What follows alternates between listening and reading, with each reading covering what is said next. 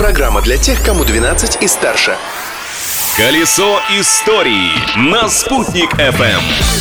Всем привет! Большой, весенний, солнечный 29 марта на календаре Можно ненадолго забыть про дни недели И, например, погрузиться с головой в историю даты Открытие дня Интересно, как часто находят что-то при бурении скважин у нас в Башкортостане? А в Китае 29 марта 1974 года жители окрестностей города Сиань во время бурения артезианской скважины случайно обнаружили терракотовую армию. 8 тысяч полноразмерных терракотовых статуй китайских воинов и их лошадей. Каждая скульптура выполнялась в индивидуальном порядке, вручную, с использованием различных методик. При этом все 8 тысяч статуй имеют разные уникальные лица и настоящее оружие. Создано это захоронение было более двух тысяч лет назад, чтобы охранять мавзолей императора Цинь Шихуанди.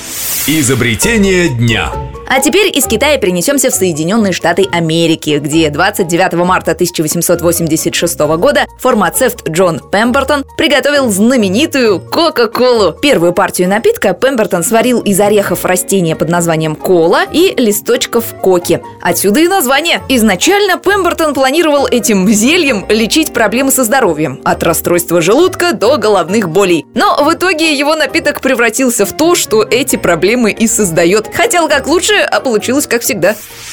Катастрофа дня. А вот для Уфы этот день был не столь радостный. 29 марта 1990 года началась фенольная катастрофа. Одна из крупнейших техногенных катастроф в истории нашего города. Во время весеннего паводка на предприятии «Химпром» случилась утечка фенола, который попала в реку Чернушку, затем в Шугуровку, оттуда в Уфимку и в итоге достиг южного водозабора Уфы. В городе было введено чрезвычайное положение. Употребление воды из-под крана было запрещено. Вот как описывает описывает положение в Уфе кинохроника того времени.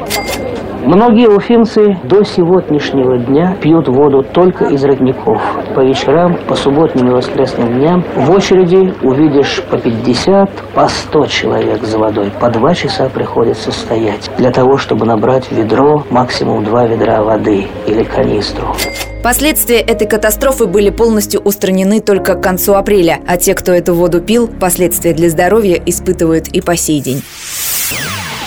А еще в этот день, в 1873 году, Лев Толстой начал работу над своим знаменитым романом «Анна Каренина». Писал он его 4 года. У нас же на историю этого дня было всего 3 минуты, и они уже истекли. Так что до встречи завтра в то же время. А пока наслаждайтесь жизнью, не стесняйтесь.